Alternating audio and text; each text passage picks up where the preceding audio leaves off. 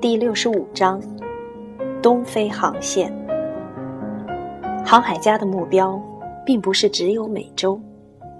这些野心勃勃的探险家们，为了追求刺激、获取财富，去了更多的地方。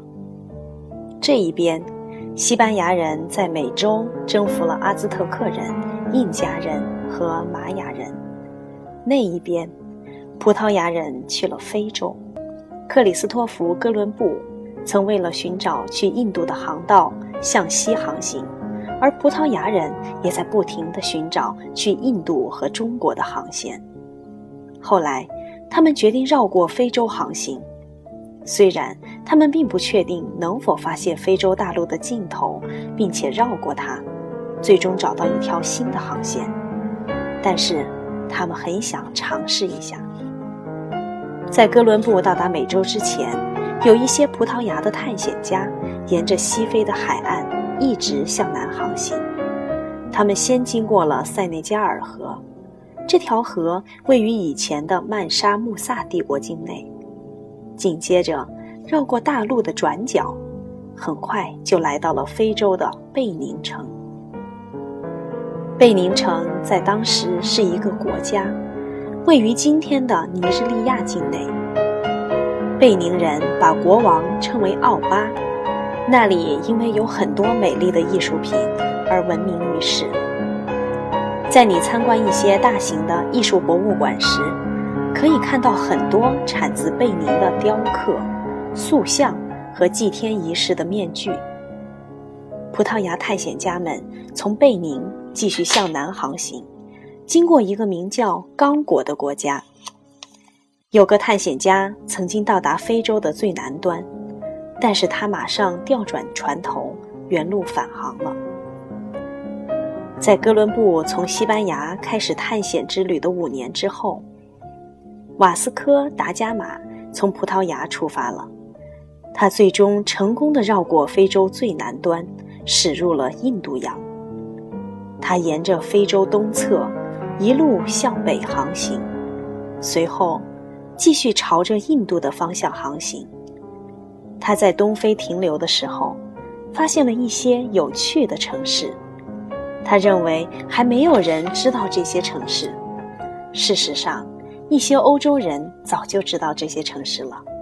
希腊人、罗马人、埃及人都清楚通往东非的路线。查理曼大帝时代过去一百年后，也就是公元九百年左右。欧洲人很少出海航行，东非几乎已经被他们遗忘了。有一个阿拉伯的地理学家，刚刚去过印度和中国，他原本打算回家，但是无意中来到了东非。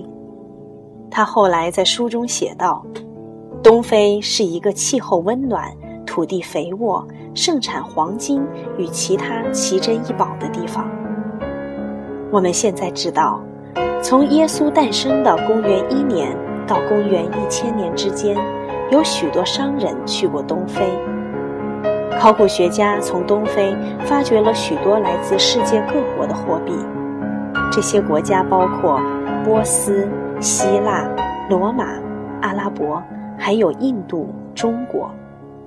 他们还发现了来自中国、印度。阿拉伯的陶器与玻璃器皿的碎片，在各国人中，去东非最频繁的就是阿拉伯人。有些阿拉伯人本来是打算去那儿做生意的，结果却在那儿定居下来。很快，阿拉伯的一些词汇就掺杂到东非人的语言中。后来。这种融合了阿拉伯词汇的东非语言，被阿拉伯人用阿拉伯文字记录了下来，称为斯瓦希里语。这种语言至今依然是整个东非的通用语言。早期有许多旅行者去过东非，其中最著名的是一个穆斯林，他来自北非的丹吉尔城，名叫伊本·白图泰。对穆斯林来说，他就像马可·波罗一样伟大。其实，他与马可·波罗生活在同一时代，也就是公元一千三百年左右。伊本白图泰用阿拉伯语写下了他的旅行故事，所以他在懂阿拉伯语的地方非常出名。但是很多欧洲人都没有读过他写的故事。伊本白图泰确实是环游了整个世界。他在二十岁那一年就离开了家，去穆斯林的圣城麦加朝圣。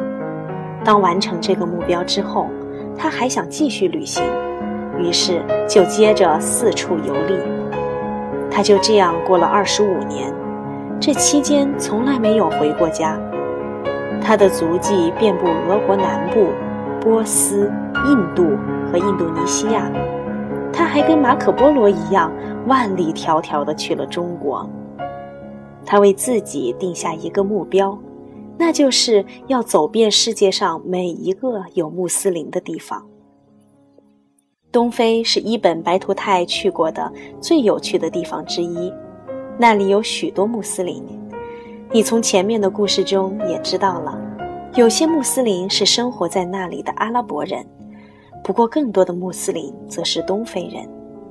后来，东非人和阿拉伯人慢慢的开始通婚，他们的孩子就是两个民族的混血儿。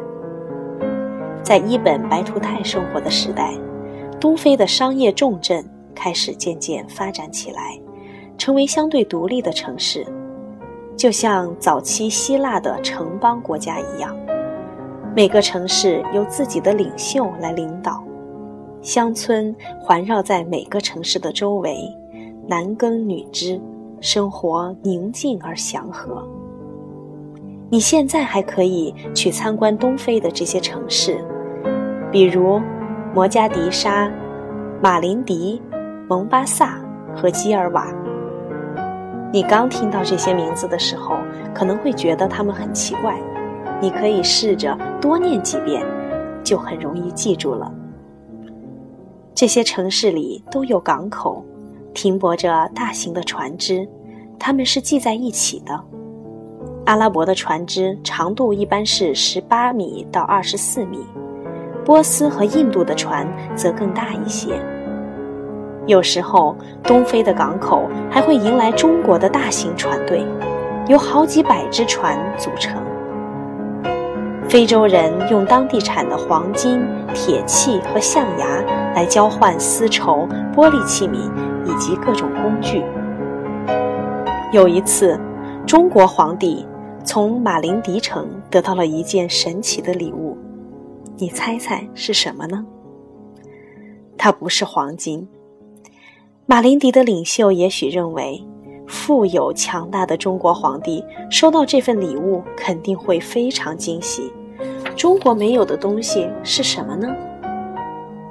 这份礼物对于中国人来说一定印象深刻，因为很多中国人都记录下了这件事情。你现在猜到了吗？这个礼物就是一只长颈鹿。那确实是中国没有的。这些城邦国家都有非常睿智的领袖，他们没有频繁地发动过战争。虽然他们之间也会发生一些小摩擦，但是在大多数城市，除了港口周围修建有防御工事之外，其他地方都没有。如此一来，也可以集中更多的精力来发展贸易。我可以肯定地说。这一点肯定是这些城市如此繁荣的一个重要原因之一。但是这些城邦最终还是被别国攻击了。你猜一下，哪个国家在觊觎这些城市呢？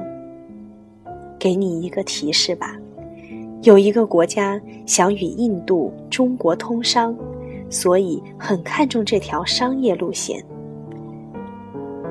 这样，你也许已经猜到了，这个国家就是葡萄牙。葡萄牙人发现，非洲不仅有黄金，而且东非人也已经开始与印度、中国等东方国家进行贸易上的往来。葡萄牙人和西班牙人对此早就垂涎三尺。葡萄牙人乘着战船，带着枪炮来到了东非。他们向所有不愿意臣服于他们的城市开战，他们彻底毁掉了蒙巴萨，并杀掉了城里的全部居民。东非人知道，面对这些坚固的船只和威力十足的大炮，他们无力抵抗，只好采用别的办法赶走葡萄牙人。他们不再进行黄金贸易，矿工们停止掘金。商人们也不再运送金子，所有的港口都渐渐关闭了。城里人大量向周边的乡村迁移，成为农民。葡萄牙人当然不想要农场，所以对东非失去了兴趣。他们为了让自己的船员在去印度群岛的漫长旅途中可以及时休整、补充燃料和物资，因此只保留了几个港口。就这样，东非人舍弃了城市，却换来了安宁的生活。